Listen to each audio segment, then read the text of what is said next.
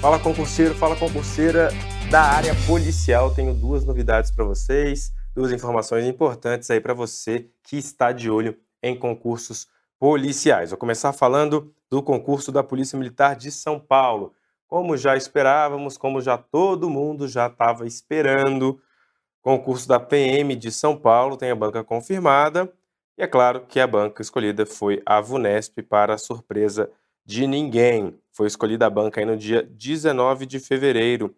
Lembrando que serão aí mais de 5.600 vagas, oportunidades para soldado PM segunda classe, para aluno oficial, para tenente médico, tenente dentista, tenente farmacêutico e também tenente veterinário. Salários iniciais ultrapassando aí os R$ 6.726 reais. Lembrando que para você assumir uma vaga na PM São Paulo, você deve ter nível médio completo, né, para ser soldado.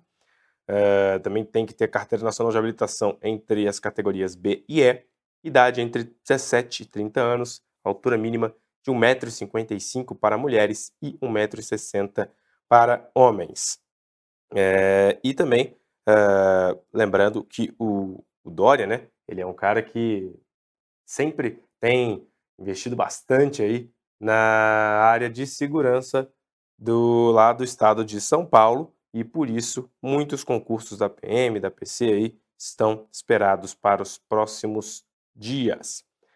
É, vamos falar um pouquinho agora de Polícia Civil do Distrito Federal. Outra novidade aí foram duas retificações publicadas no Diário Oficial de Brasília no dia 19 de fevereiro.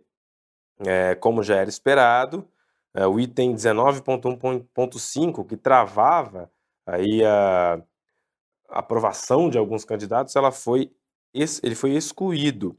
É, o item dizia que os candidatos que não forem convocados para a matrícula no CFP estariam automaticamente eliminados e não teriam classificação alguma no concurso. É, ou seja, candidatos aí que não forem convocados para o CFP não estão eliminados ainda, né? Ainda tem um resquício de esperança aí. E também há agora um cronograma de nomeações para a PCDF. É, no mínimo, 34% das vagas previstas no edital serão preenchidas no segundo semestre de, de 2021. lembrando que o concurso vai até novembro de 21, então vai ter que correr com essas primeiras 34% aí de nomeações. Né? É, em 2022, no mínimo 33%, e em 2022 também 33%, só que no segundo semestre. 33 no primeiro, 33 no segundo. Portanto, um cronograma de nomeações aí para a PCDF. Valeu, pessoal. Fique de olho nas vagas em carreiras policiais, sempre abrindo concursos com muitas vagas. Fica de olho também no blog da direção, porque tem muita informação lá e só passa quem está bem informado. Valeu, até a próxima.